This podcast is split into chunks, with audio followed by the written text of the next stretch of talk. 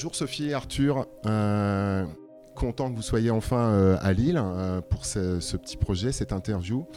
Je, tiens à rappeler que cette interview s'inscrit dans le cadre d'un projet perso qui s'appelle Distanciation sociale où on opère des, interviews post et in Covid depuis le début de la, crise, des interviews d'experts, de, médecins, d'artistes, de restaurateurs et d'entrepreneurs. C'est pour ça que vous êtes là. vous vous présentez un peu rapidement? Sophie, euh, Sophie Noël. Euh, je co-dirige une agence de communication qui s'appelle Even. Arthur, Arthur Canas et je co-dirige une agence de communication qui s'appelle Even avec Sophie. On se connaît depuis longtemps maintenant, je travaille avec vous, hein, vous dirigez la boîte. Pourquoi avoir accepté cette, cette interview? euh, bah Parce que déjà, on t'aime bien.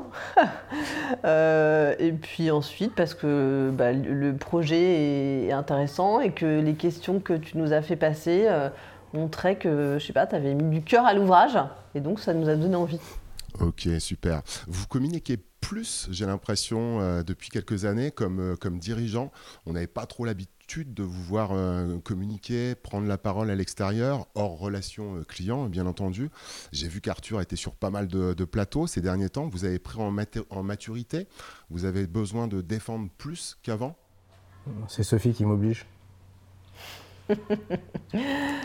non, mais euh, si je l'oblige, je pense que c'est important quand on est communicant de communiquer aussi sur, sur l'agence, ce qu'on fait c'est pas une période facile, donc euh, c'est aussi euh, un moment où c'est important de, parler un peu plus. Vous, vous, êtes plus incisif en ce moment? Vous voulez plus prendre position dans vos prises de parole euh, sur différents médias, différents supports? Je ne sais pas si on est plus incisif, mais Sophie, elle a maintenant des responsabilités au sein de syndicats d'agences, donc ça lui offre des pistes de réflexion euh, plus globales et, peut-être du coup plus incisives. Et euh, en ce qui me, concerne, c'est juste de prendre du recul sur le métier qu'on fait de manière régulière et de signaler les possibilités d'évolution euh, quand elles se présentent. Ok, bon, allez, on va rentrer dans le, dans le sujet. Donc là, on va, on va parler un peu euh, généralité, Evan, la crise, et puis bah, gérer une boîte, une grosse boîte, en fait, hein, dans, euh, dans une crise. Qu'est-ce qui a, qu'est-ce qui a changé cette, euh, cette merde de virus dans votre manière de, de, manager une boîte de, de 80 personnes? Est-ce que les, les, les, prios, les prios ont changé, enfin, je veux dire, au, au sein d'Evan, au sein d'une grosse boîte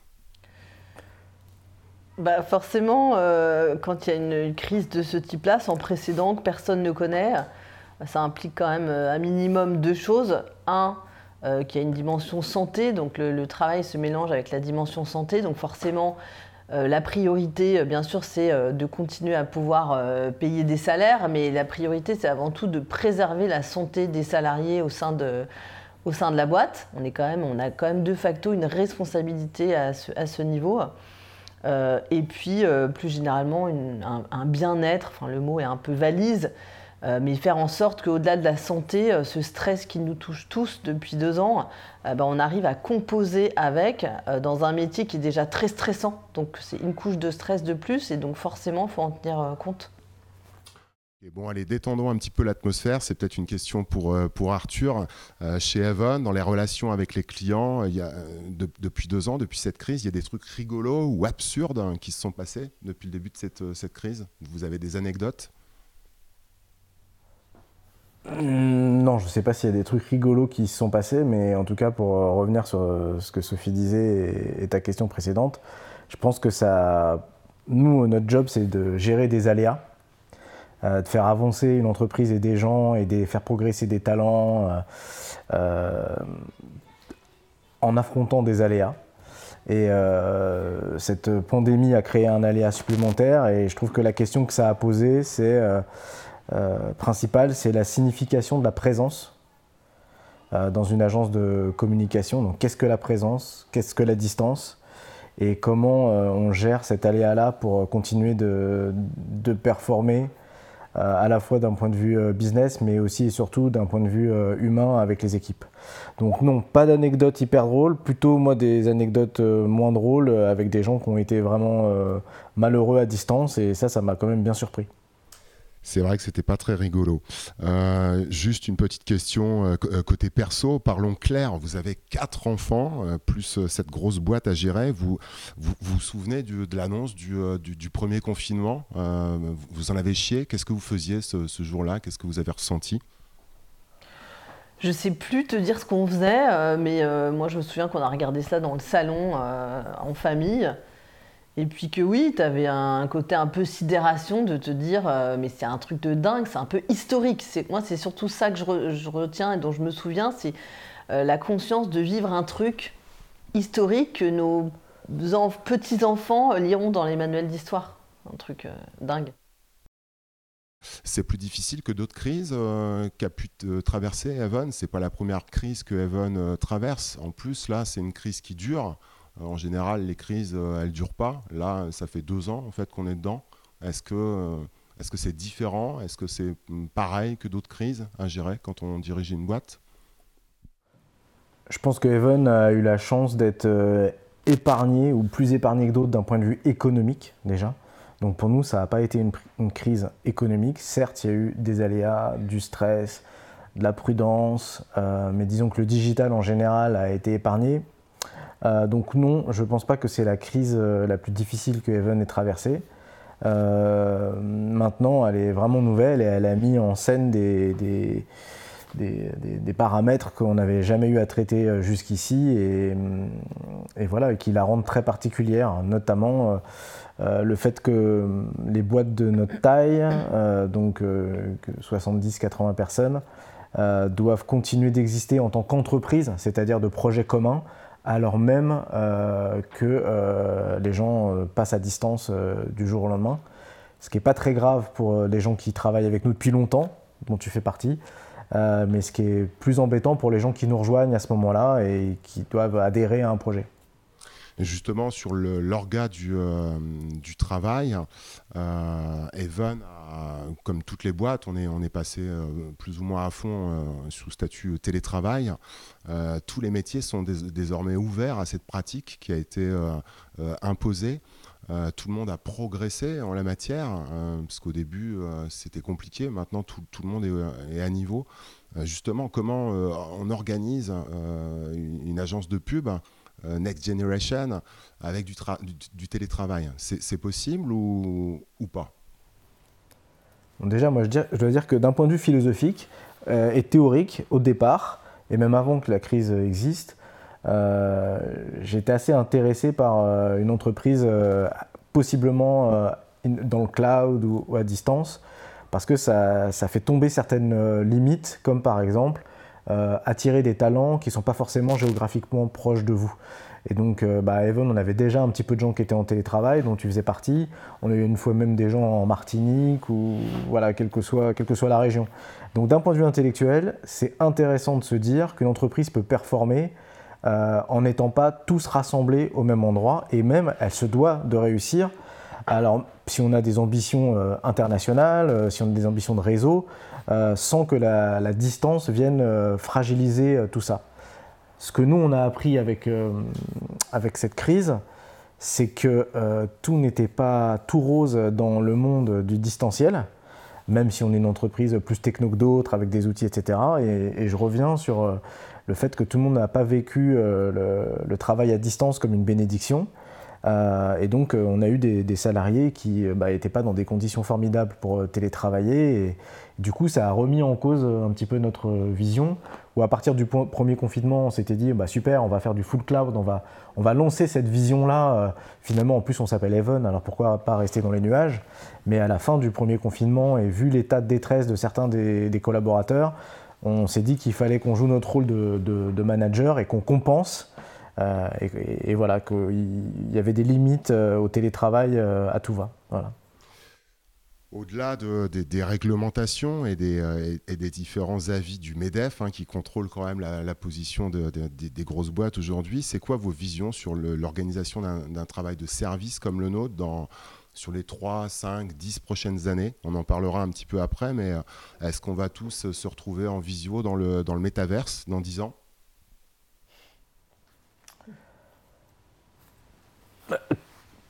Je pense qu'encore une fois, il va y avoir un mix plus euh, qu'on avait un petit peu chez nous, mais un mix plus équilibré entre la distance et la présence. Euh, probablement qu'il faudra euh, faire des choix, si, je, si je, mets de côté le virus, faire des choix différenciés en fonction de l'historique dans la boîte. Bah, par exemple, si tu viens juste d'arriver, il ben, vaudra mieux faire pas mal de présence pour voilà pour t'habituer à la culture, mais encore faut-il que tu fasses cette présence avec d'autres gens anciens qui soient présents aussi. Parce que si toi, tu es tout seul euh, au bureau, euh, comme tu es jeune, et que tu as tous les seniors qui sont à distance, c'est pas possible. Donc je pense qu'il va falloir euh, réfléchir à tout ça d'un point de vue culture d'entreprise, compréhension de la manière de fonctionner de l'entreprise et, service client. Donc moi je vois pas le, télétravail ou le distanciel comme un, truc une crise de confiance envers les salariés ou comme quoi quand on n'est pas au bureau on travaille moins, ce qui est archi faux et on le sait. Euh, mais voilà, c'est un paramètre de liberté à gérer euh, pour les gens qui aiment bien, pour certains quand ils sont dans de bonnes conditions, travailler de chez eux. Des fois on est plus performant à la maison. Et voilà, et de, peser ça euh, par rapport aux besoins des clients, aux besoins du projet de l'entreprise et aux besoins de certaines personnes, les juniors, qui doivent être au contact des seniors pour progresser. Sophie, tu voulais rajouter quelque chose? Ouais, je voulais rajouter que euh, euh, une entreprise, c'est quand même un projet. Il y a quand même un projet d'entreprise et que bien sûr, on peut tous travailler à distance tout le temps et c'est possible. Les gens sont productifs à distance, il n'y a, pas de problème à ça. Maintenant, euh, une entreprise, c'est aussi un, un, objet de relation sociale. Et moi, je pense que si demain on est tous dans le métaverse ou on est tous tout le temps à distance, il y a quand même un sujet euh, d'absence de relation. Nous, on s'est rencontrés au boulot. Je ne dis pas que l'entreprise, euh, c'est aussi un endroit de relation matrimoniale, hein, mais il y a des amitiés qui se créent, il peut y avoir même plus qui se créent, et c'est quand même dommage si demain, il n'y a plus ça. Quoi. Euh, je pense que celle-là, elle est pour Arthur. C'est un peu métaphysique, philosophique. Est-ce qu'on est plus créatif quand c'est la crise? Euh... D'un point de vue euh, réflexion, il y a plusieurs choses. Pendant le premier confinement, euh, la publicité s'est pas arrêtée. Donc la communication de certaines boîtes ne s'est pas arrêtée du tout. Et elles ont fait le bon choix de continuer de communiquer alors que euh, le monde s'arrêtait autour d'elles. Elles ont toutes communiqué en intégrant le confinement. On a vu des masques apparaître dans les publicités, on a vu beaucoup de choses faites à la maison, même des pubs faites à la maison. Donc chacun a dû être créatif, si on peut dire, dans les moyens qu'on avait à l'époque pour euh, créer des projets ou, aller au bout de, campagnes tout en étant euh, chacun chez soi, y compris euh, les partenaires, la prod, etc. Premièrement. Deuxièmement, on a tous intégré bah, la réalité du confinement et les, insights nouveaux du fait d'être confiné chez soi et des nouvelles manières de penser et des bienfaits et des méfaits du fait de rester chez soi. Donc est-ce que ça a obligé à être plus créatif? Je ne sais pas, parce que quand on voit toutes les campagnes qui sont sorties à ce, moment-là, bah, quand même elles se ressemblent toutes. Donc euh, tout le monde a fait attention à faire du do it yourself et du à la maison. Euh, tout le monde a fait des, comment dire, il y a beaucoup de campagnes en mode euh, mosaïque type Zoom ou Teams, etc. tout le monde a pris en compte les bons et les petits, les, bons et les mauvais côtés du confinement avec les enfants qui arrivent dans les visios, etc. Donc à la fin, est-ce que c'était plus créatif? Je ne sais pas. Je pense que c'était le reflet du moment et voilà. Et est-ce que ça oblige à être plus créatif? Je sais pas, parce que pour le coup, ça c'était l'autre question, c'est que la créativité, c'est quand même l'art de connecter des choses qui n'ont rien, à, rien à voir. Et ça, ça se fait vraiment en échangeant les uns avec les autres de manière aussi informelle. Et euh, le travail à distance euh, qui était rythmé par euh, des rendez-vous de productifs en Zoom n'a pas permis les échanges informels qui peuvent naturellement générer de la créativité, échanger des, sujets, des points de vue, euh, des anecdotes, euh, des histoires, etc. Donc je pense que pour la créativité, euh, la distance n'est pas la meilleure chose. Ouais, c'était ma vision, c'était plus du, style Baudelaire, hein, qui a dû se faire mal pour écrire, enfin, c'est-à-dire pour créer, souvent, l'artiste maudit, etc., a besoin d'être dans, des situations un peu négatives qui le poussent à aller plus loin. Mais c'est vrai que c'est un petit peu loin de, euh, de, notre métier et de, notre sujet aujourd'hui. Euh, les marques, elles, elles ont, euh, est-ce qu'elles ont évolué en fait depuis cette crise hein? Au début, au début de la crise, tout le monde devenait écolo, on n'allait plus prendre l'avion, tout le monde prenait des bonnes résolutions. Est-ce que, est-ce que les marques se sont bougées depuis deux ans? Est-ce qu'elles ont vraiment changé, j'ai envie de dire, en bien un petit peu?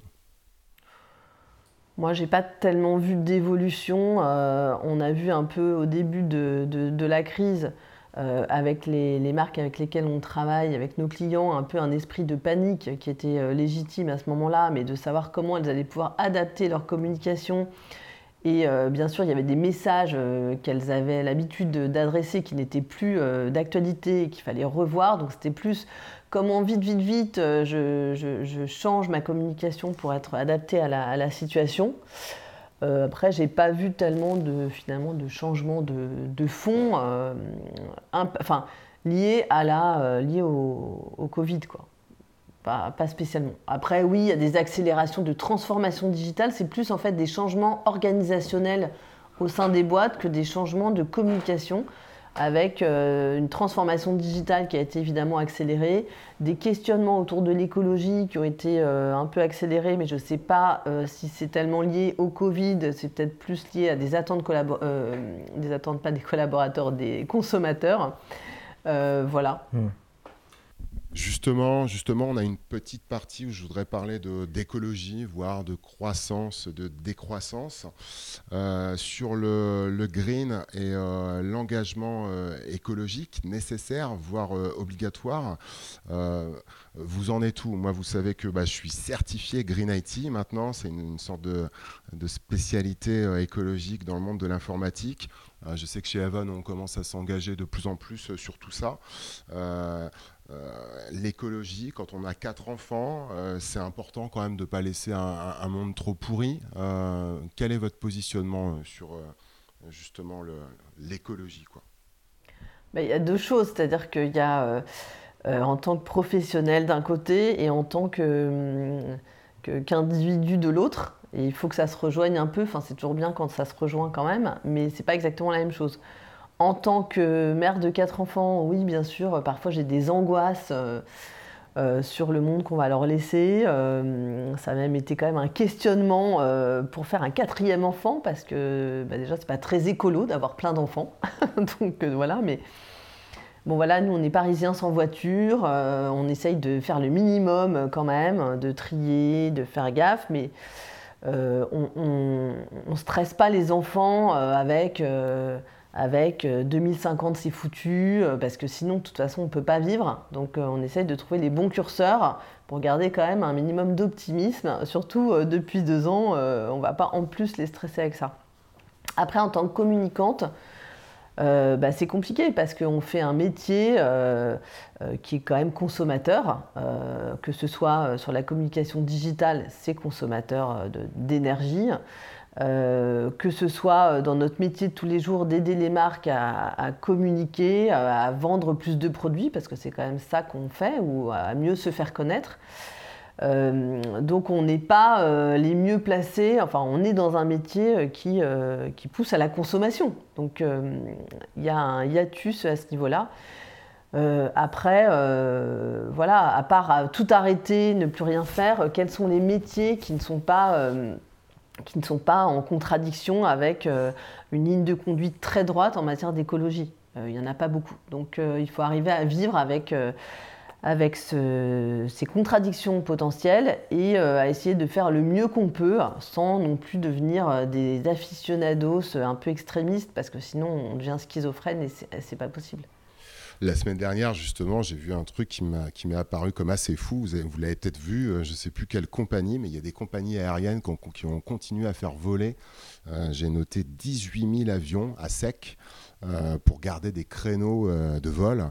c'est vraiment un truc de fou. Est-ce que la, com ou la pub, est-ce que ça peut servir à, contrer au final ces aberrations? Ou alors est-ce que c'est un autre métier, du lobbying ou que sais-je? Est-ce que la com, on peut avoir bah, un, engagement là-dessus? On n'est pas là pour dénoncer, mais est-ce qu'on peut avoir un pouvoir là-dessus euh, je sais pas, aider. Euh, si on a vu cette marque-là de, d'aviation, peut-être qu'on lui aurait pas conseillé en fait de faire ça. Enfin, je sais pas. Comment on peut agir là-dessus? Oui, on peut agir. Alors après, je ne vais pas forcément parler euh, de cette compagnie aérienne là, mais en ce moment, par exemple, on, est, on réfléchit sur une marque de lunettes cette marque de lunettes, euh, ce qu'elle veut raconter, c'est qu'elle est à fond développement durable, qu'ils fabriquent des lunettes avec le moins de composants possible, que euh, voilà, ils sont à fond là-dedans. Sauf qu'en fait, quand tu creuses, bah, ils n'ont aucune, preuve de leur promesse. Euh, les lunettes, elles sont un peu comme n'importe quelle lunette. Et la fabrication des lunettes n'a rien de particulièrement écologique. Donc euh, là, en tant que communicant, moi je pense que notre devoir, c'est de leur dire, euh, quitte à perdre le contrat, hein, de leur dire, écoutez, on va tout faire pour faire connaître vos lunettes et rencontrer votre cible, mais on ne va pas aller sur un discours qui est manifestement faux, euh, sachant que les consommateurs sont de plus en plus éclairés, avertis, éduqués, et de toutes les façons, on ne peut pas les prendre pour des cons non plus, donc ça ne marchera pas. Voilà. C'est là qu'on a un rôle à jouer. Après, je ne vais pas les changer leur circuit de fabrication. Allez, petite question, euh, pas piège, mais rigolote. Quelle est la marque la plus écolo, en fait, qui propose, euh, je ne sais pas, une solution ou des produits top que vous aimeriez signer là, maintenant? Alors moi, j'aimerais beaucoup travailler pour Patagonia. Ah, j'aime bien cette marque. Voilà, je trouve que c'est une marque euh, chouette qui euh, a réussi a priori à, composer entre euh, bah voilà ils, produisent des produits enfin ils, ont des choses à vendre et une éthique qui est vraiment euh, ancrée dans, dans, portée par la direction et ancrée visiblement dans toute la boîte et je trouve qu'il y a une certaine cohérence. Voilà j'aime bien leur côté aligné Ok, c'est une belle marque. Moi, ça me, ça me va. Il y a du surf, il y a de la montagne. Euh, ça, me, ça m'intéresse. juste pour dire que euh, les consommateurs euh, changent depuis quelques années. Pour ça, on parlait de est-ce que le Covid a changé quelque chose? Je pense qu'il n'a pas euh, modifier euh, les changements de comportement des plus jeunes vis-à-vis de certaines choses euh, qui sont plus sensibles à la diversité, à, l'inclusion, à l'environnement. Il y a des jeunes générations qui, se servent de ça comme des critères de choix dans leurs actions de consommation derrière ou d'achat de marque, etc. Donc nous, on est là pour connecter les marques à ces gens-là. Donc forcément, on va suivre et on va être vigilant, d'autant que et ça, c'est quand même euh, d'autant que ces, publics s'expriment davantage que les publics précédents, avec des moyens d'expression qui sont euh, plus visibles, comme les plateformes sociales par exemple, qui n'existaient pas avant. Du coup, les marques sont quand même aussi contraintes de devoir faire face à des réactions bien plus qu'elles ne l'étaient euh, il y a 20, 20, ou 30 ans. Donc je dirais que, et, et deuxièmement, ces jeunes-là, eh ben, elles arrivent chez les marques aussi en tant que collaborateurs. Donc elles ont aussi envie de faire évoluer les entreprises dans lesquelles elles travaillent. Donc notre boulot, c'est d'accompagner ce mouvement-là et de, voilà, de, bah, finalement de, servir, de, faire changer la, société en connectant des marques qui veulent changer à des, publics qui sont en train de changer aussi. Quoi des marques qui veulent changer ou qui sont du coup obligées de changer. moi, c'est ce que je trouve assez sympa dans la période qu'on vit, c'est qu'il y a un rapport de force qui s'est quand même un peu modifié et qu'on voit bien que les publics, les consommateurs ont un rôle à jouer euh, un peu politique euh, qui est de plus en plus fort et qui est de plus en plus écouté. Voilà. Ok. Euh, j'ai une petite question sur, sur la création de contenu. En fait, Evan produit beaucoup de contenu hein, pour, pour ses clients. Est-ce qu'on n'a pas atteint nos limites là-dessus? Parce qu'on doit toujours créer de plus en plus de contenu, forcément aussi de plus, de plus en plus de vidéos. Ça consomme de plus en plus. Euh, est-ce que ça a du sens tout ça? Est-ce que Evan a une position? Est-ce que vous faites plus de qualité, peut-être moins de support? Est-ce que, ça, est que ça a évolué en fait ces, pratiques-là ces dernières années? Ben, nous, on est là, encore une fois, ces derniers temps, on a été très orienté sur les réseaux sociaux qui sont des bêtes affamées en contenu. Euh, on a en plus du côté des marques euh, qui ont maintenant ces nouveaux canaux pour s'exprimer, des envies de raconter tout ce qu'elles font. Et justement, notre position euh, ces dernières années qu'on appelle moderne sociale, c'est entre autres de ne pas, comment dire, de définir des, des, histoires que les marques ont envie de raconter et de pas forcément se dire qu'est-ce que je fais sur chaque plateforme, parce que ça c'est très consommateur de contenu, mais de se dire quelle histoire je veux raconter et comment cette histoire je la décline, premièrement. Et deuxièmement, de ne pas hésiter à recycler des contenus et à les réutiliser, puisque euh, aujourd'hui les plateformes elles sont massives en termes d'audience et qu'il y a très peu de chances que les contenus soient vus par tout le monde et tous les gens qu'on voulait.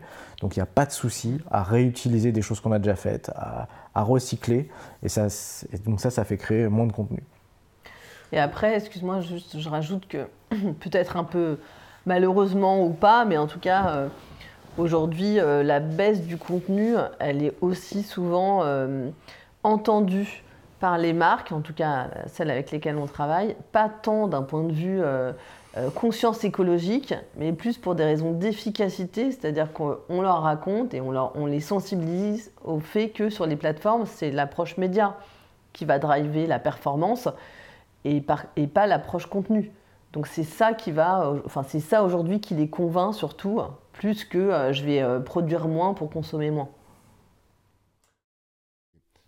J'ai une petite dernière question pour faire la, transition sur, euh, sur la dernière partie. Euh, aujourd'hui, on parle beaucoup des NFT, du, du, nouveau web, le Web 3, on en parlera euh, un peu après.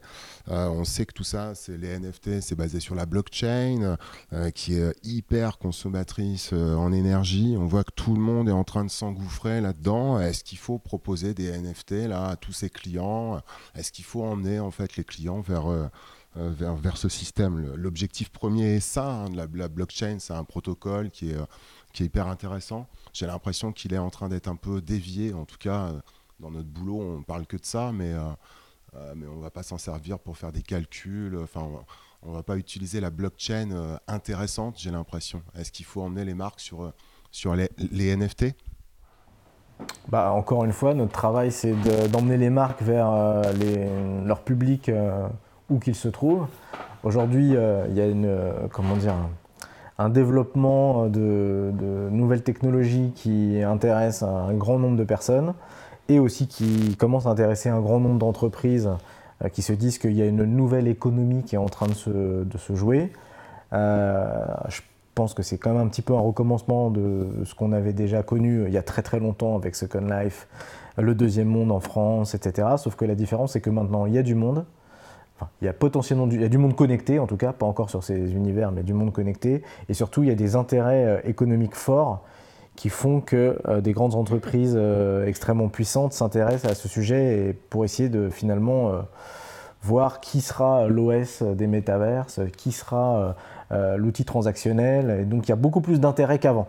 Euh, du coup, beaucoup, de, beaucoup plus de gens se positionnent sur le sujet et je pense que nous, on va accompagner ce mouvement parce que euh, pourquoi on a accompagné les marques sur les réseaux sociaux? Parce qu'à un moment donné, les gens qui étaient sur les réseaux sociaux n'étaient plus euh, atteignables d'une autre manière. Ils ne regardaient plus la télé comme on le regardait, ils ne regardent pas les, le prime time et tout ça. Et si on se projette un petit peu loin, il y a des chances qu'un certain nombre de personnes ne soient plus atteignables sans être sur les plateformes sur lesquelles ils se trouvent. Euh, le web, donc ça c'était il y a 20 ans, euh, les réseaux sociaux pour certains aujourd'hui, les jeux vidéo qui sont les prémices, des jeux vidéo qui sont un peu pérennes, qui sont les prémices de, des métaverses de demain. Et donc nous, notre job, c'est d'accompagner les marques là-dedans. Donc oui, il y a des chances qu'on s'intéresse de manière très pratique à ces nouveaux usages, notamment les NFT. Euh, donc ouais, sur le, en effet, sur le, sur le Web 3, je, réinsiste un peu là-dessus. Il n'y a pas de standard. Ça me rappelle un petit peu euh, ce qu'on a vécu à l'époque avec l'arrivée du XML, l'arrivée du RSS, qui ont un peu standardisé euh, les, les, protocoles web. Est-ce qu'on, enfin, c'est un peu une redite, donc on va devoir s'engouffrer dans ces sortes de gros monopoles euh, métaversés qui vont, euh, euh, qui vont nous dicter notre business et, notre, et nos vies perso. la, solution, c'est de former des, ingénieurs, des développeurs, en fait. On n'est pas capable en France de, de, faire tout ça. Il, faut qu'on reprenne la main sur tout ça, sinon on va être on va être coincé. Est-ce qu'on est qu'on n'est pas vraiment déjà coincé complètement? Est-ce qu'on est-ce qu'il y a une chance qu'on reprenne la main sur tout ça? Je pense que enfin, euh, aujourd'hui, il y a des acteurs, mais massifs, en mm. fait, versus il y a 20 ou 30 ans, euh, qui euh, pèsent trop lourd pour permettre à d'autres d'essayer de changer la donne, je trouve. Donc je, pense qu'il faut réguler. C'est la loi qui doit changer ça. Ouais, il faut réguler et il faut éduquer. Enfin, moi, je crois beaucoup aussi au fait que euh, il y a une histoire de, prise de conscience de tout ça euh, euh, et, c'est aussi aux parents d'éduquer les enfants et de, les, alerter, le mot est peut-être un peu fort, mais de, faire que demain ce soit des, internautes ou des consommateurs du Web 3 qui soient avertis et qui, voilà, une sorte de conscience de, ce qui est fait, quoi, et des risques et des enjeux politiques. Après, à part ça, c'est trop gros, quoi il faut former, euh, il faut former les gamins euh, à Python, JavaScript, etc. dès l'école. Vous avez vu, là, il y a Zemmour qui, a été interrogé là-dessus hier. Je ne sais pas si vous avez vu. Et eh ben, il savait pas ce que c'était que Python, JavaScript, etc. Il s'est pris, il s'est pris un mauvais buzz. Il faut former dès l'école, en fait, euh, au code. Oui, bien sûr. Il faut, faut, former dès l'école. C'est important. C'est comme une langue, quoi il n'y a pas que le code, il y a aussi euh, d'être un internaute euh, averti et euh, au courant. nous, il se trouve qu'on fait des études sur les moins de 13 ans et avec génération numérique et qu'on regarde un petit peu le niveau d'éducation des, plus jeunes, donc les, petits 10, 11, 12, sur les, comportements toxiques sur Internet, par exemple. donc là aussi, ça part, ça part de là. Hmm. Mais là, au niveau légal, j'ai cru voir que le harcèlement euh, sur les réseaux sociaux était en train de rentrer dans un cadre légal spécifique euh, et que la loi et le, système juridique est aussi en train d'évoluer pour prendre ces nouvelles, euh, ces nouvelles menaces, les intégrer à l'appareil juridique. Encore faut-il que les, grosses plateformes répondent hein, quand il y a parfois des, réquisitions judiciaires qui sont faites à Twitter très souvent, Twitter répond pas en fait. Hein. donc euh, c'est aussi justement quelque chose qui, peut nous dépasser, même si on a des lois. Euh, si les plateformes répondent pas, euh, bah on est coincé quoi en fait. Hein. c'est ça qui, est un peu flippant, je trouve. Là, aux États-Unis, il y a eu, je crois, le premier cas de, je sais plus quel était le terme exact, mais genre d'attouchement sexuel virtuel, donc entre avatars, et de quelqu'un qui a été condamné pour mauvais comportement avec son dans un métaverse. et que c'est pas que du langage c'est pas du langage, parce que maintenant qu'on aura tous des avatars, on va pouvoir tous faire des gestes. Donc euh, là, voilà, ça, ça va, c'est bien parce que mm. ça va, ça va plus vite que le, que le nombre de personnes qui sont dans les métaverses. Mm. Quoi. Je me pose euh, cette petite question aussi là en ce moment. Euh, le, Web 3 permet a priori de décentraliser forcément, et donc moi, je me demande si c'est pas le retour de, de petites niches hein, qui, un petit peu comme celle qui existait au début du, euh, du 2.0, euh, des petites plateformes, euh, des, des, des, des, blogs avec des, communautés puissantes. moi, c'est ça que j'aimerais bien, mais au final, est-ce que ça va être possible ou alors est-ce que c'est l'audience qui décide de tout? On doit rester sur les mammouths, on ne peut pas avoir des petites communautés Enfin, je suis un peu nostalgique. Hein. C'était celle du début du Web 2, du Web 2 quoi, en fait. Non, mais il y aura Google a joué un rôle crucial dans la découvrabilité des mm. contenus. Euh, c'était possible parce que justement les sites web ils opéraient euh, sous certains standards euh, qui mm. pouvaient être parsés par des moteurs qui pouvaient comprendre les contenus qui étaient sur les différents sites. pour l'instant, j'ai pas vu ça sur la partie métaverse, donc mais ça arrivera. Ça arrivera peut-être, mais ah, ça va être compliqué. Pour l'instant, on part sur des standards différents, des mondes fermés ça me fait penser, euh, j'aime bien cette, plateforme, euh, à, la plateforme Les, les, les Others, les Others, je ne sais pas comment on prononce, euh, mais ça me fait penser à ça. Ils arrivent à très bien se, démerder, en fait, hein, cette plateforme. Ont, c'est un, studio de prod, mais c'est aussi comment dire, une sorte de magazine. Ils font beaucoup de, storytelling. Ils sont sur les réseaux, mais c'est pas leur cœur de métier d'être sur les réseaux. Ils arrivent à faire du business sans être trop, trop, trop, a priori, sur les réseaux. Ils ont fait une opération de, crowdfunding pour un projet qui a atteint les 400%. je crois que c'est un projet pour répertorier plein d'endroits en France. Ils ont fait une impression. c'est ça que je veux dire aussi par là. On peut avoir des des petites communautés, des petits projets qui fonctionnent et qui permettent de, faire du business. Quoi. Mais ça, c'est l'économie des créateurs de contenu. Euh, les others, c'est des créateurs de contenu, et c'est ce que je disais tout à l'heure, c'est que le marketing d'influence, le, travail avec les créateurs de contenu, déjà, c'est une manière de ne pas passer forcément par les plateformes euh, tant que c'est toléré, mais de passer par des gens qui sont multi, multiplateformes et d'aller euh, toucher des cibles toujours plus engagées. Euh, nous, on pense que si on veut que les communautés s'engagent auprès des marques, enfin, qu'il y ait de l'engagement auprès des marques, les marques doivent agir sur des communautés déjà engagées. Et donc, plus on est petit et plus on est niche, plus on va toucher de, l'engagement. Donc, il faut trouver le bon mix entre bah, l'engagement et l'audience quand même pour pas être anecdotique. Ok. on switch. Avec le no-code, toutes ces plateformes qui, sortent en ce moment, les gens progressent euh, sur l'Internet, ils arrivent à, construire eux-mêmes des choses.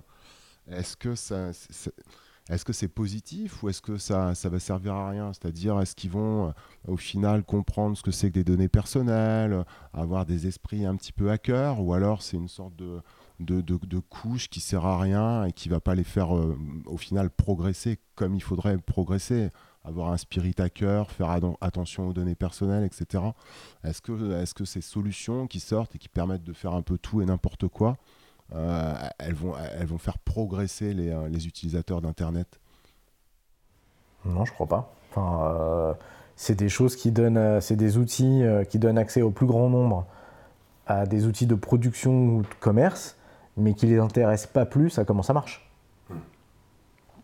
c'est une sorte de démocratisation. Ça vient pas. Je pense qu'ils viennent pas jouer ce rôle-là en fait. Ils viennent jouer le rôle de permettre à, de plus en plus de gens avec de moins en moins de coûts hmm. à faire partie du game hmm. sur Internet. C'est comme quand on a vu arriver les générateurs de sites tout faits. Enfin, c'est hmm. pareil, c'est une évolution du même type. ça n'a pas fait progresser. non, ça n'a pas fait progresser. Spirit, le spirit des gens. Ouais. Bon, on va finir cette, euh, cette partie-là avec, euh, avec la, question, euh, la question un peu piège. L'Internet dans 10 ans, dans 15 ans, en termes de, de, liberté, de création, d'utilité. Est-ce que vous avez une vision positive de ce que ça va devenir, neutre, négative? Si on se projette, si on essaie de se projeter à 10, 15 ans, c'est loin, mais bon. Hein.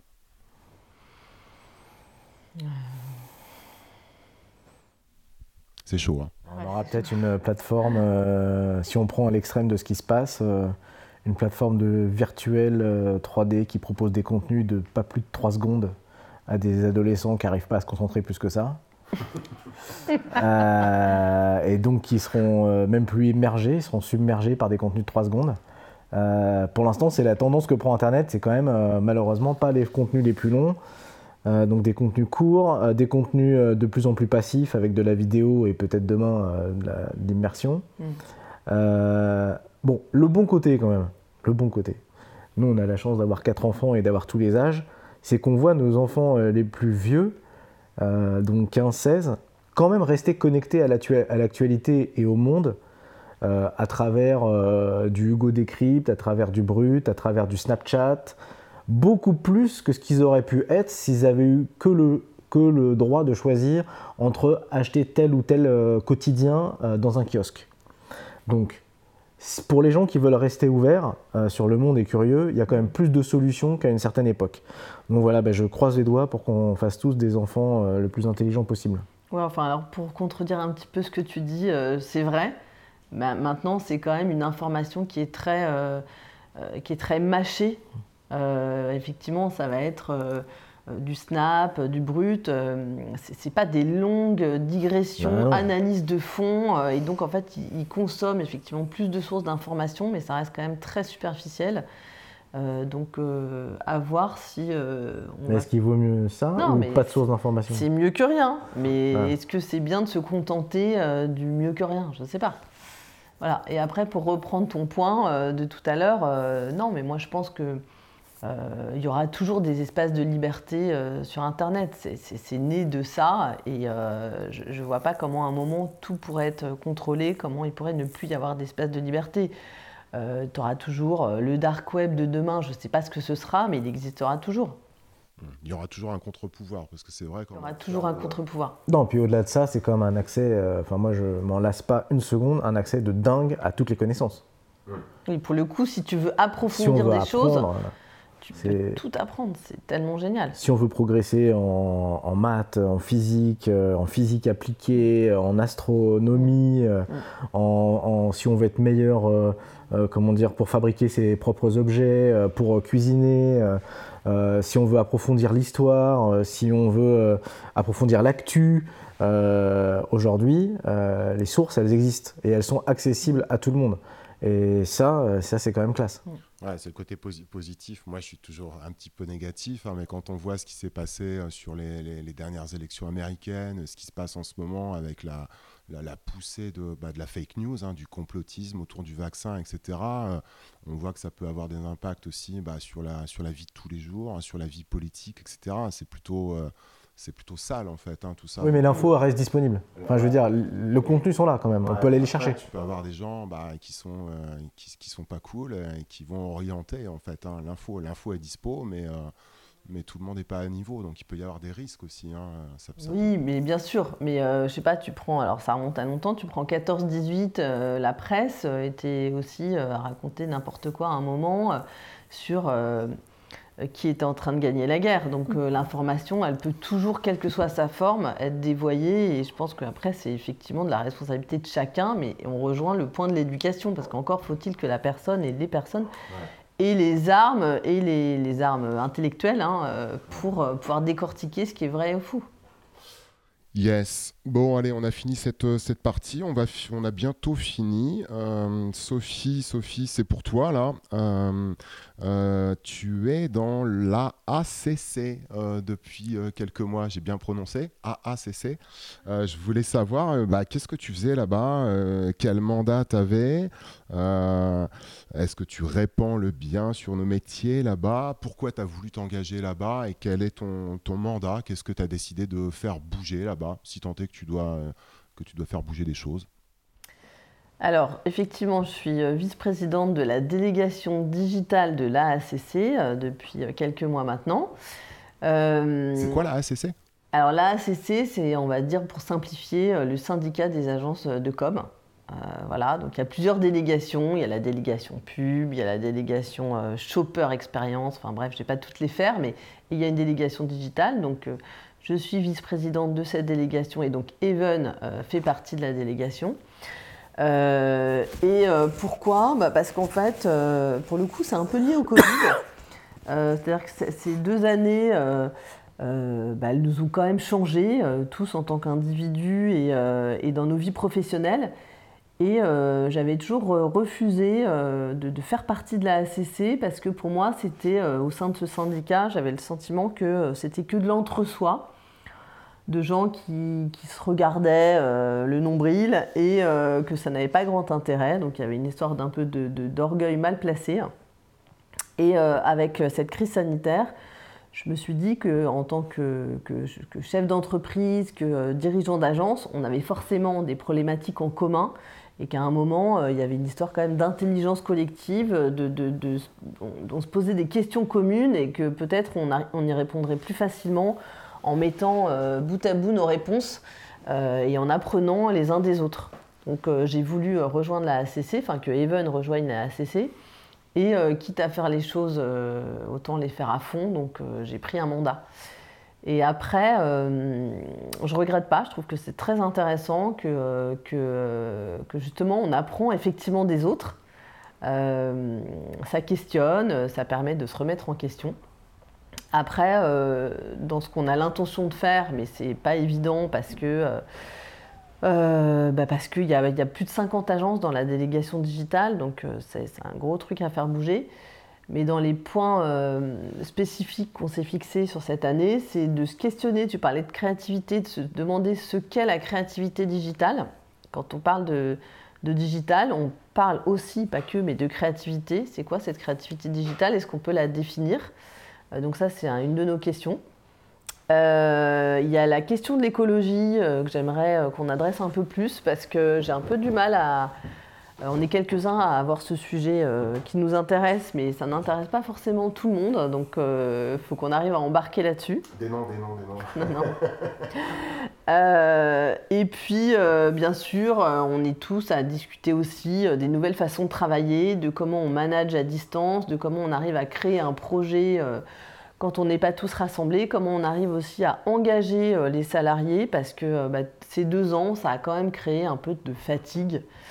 Et euh, c'est parfois un peu plus difficile de, garder les gens euh, engagés et on ne peut pas leur reprocher, c'est quand même pas simple ce qu'on vit. Voilà, donc euh, c'est un peu ça les questions. Ok, intéressant. Et ça, ça dure jusque quand? Tu y es jusque quand? Ça, C'est renouvelé chaque année, ces, ces mandats? C'est, Alors si je dis pas de bêtises, c'est pour deux ans. et puis après, on se représente ou pas. D'accord, ok. Bon, allez, on a dernier, on a quasiment fini. Euh, il me reste, euh, il me reste une question au final. Il y a les élections qui arrivent. Ça vous stresse? Euh, Est-ce que ça stresse le business, les élections présidentielles? On nous sort souvent ça. C'est une légende que ça stresse le business ou ça stresse vraiment le business? Et si oui, pourquoi?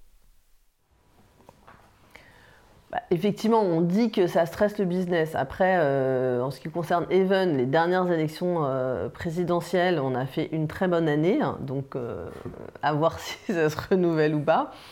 Non, mais en revanche, ça crée de l'incertitude. nous, on a la chance de travailler pour des grands groupes. les grands groupes voilà, ont des actionnaires, nous aussi on a des actionnaires ça, crée, euh, crée parce qu'on voit bien euh, chez les, marques qu'on accompagne euh, que c'est beaucoup plus compliqué pour, pour les boîtes aujourd'hui de s'engager sur des périodes, plus, des périodes longues. on voit bien que là où avant on avait des contrats pluriannuels, ben maintenant on a des contrats d'un an ou de six mois. les annonceurs ont moins la latitude ou moins envie de s'engager sur, sur des durées longues. Donc c'est une des conséquences de la crise sanitaire. Et quand là-dessus on rajoute euh, une dimension électorale, euh, ça, ça, amplifie euh, l'incapacité de, des annonceurs à se projeter, quoi, parce qu'ils ne savent pas ce, ce, que, ce qui va advenir. Donc c'est en soi que c'est en ça pardon que ça crée un peu d'incertitude. Après, nous, on a l'intention de rester optimiste. Ça fait deux ans que tout le monde galère. Il faut rester optimiste, garder le, le sourire euh, et les élections, ça va pas changer cet état d'esprit. Oui, c'est vrai, c'est bizarre. Enfin, on va rester en République, normalement, enfin, tout va bien se passer. C'est pour ça que j'ai du mal à comprendre pourquoi ça, ça, peut vraiment avoir un impact. Quoi. On va pas euh, changer de modèle, passer en dictature, ça va pas changer a priori grand-chose. Hein. donc, euh, donc voilà. Ok, bah on a fini. Euh, je vais vous laisser dernier mot. Enfin, je vous remercie beaucoup d'être euh, d'être venu, d'être venu à Lille. Ça y est, euh, vous, connaissez un petit peu le, le Schnorr. Et je vous remercie beaucoup. Bah, merci à toi, à vous. Merci Steph. Je pense qu'on est un peu proche pour la distanciation sociale. Mais... ok, à bientôt Sophie et Arthur. Merci beaucoup.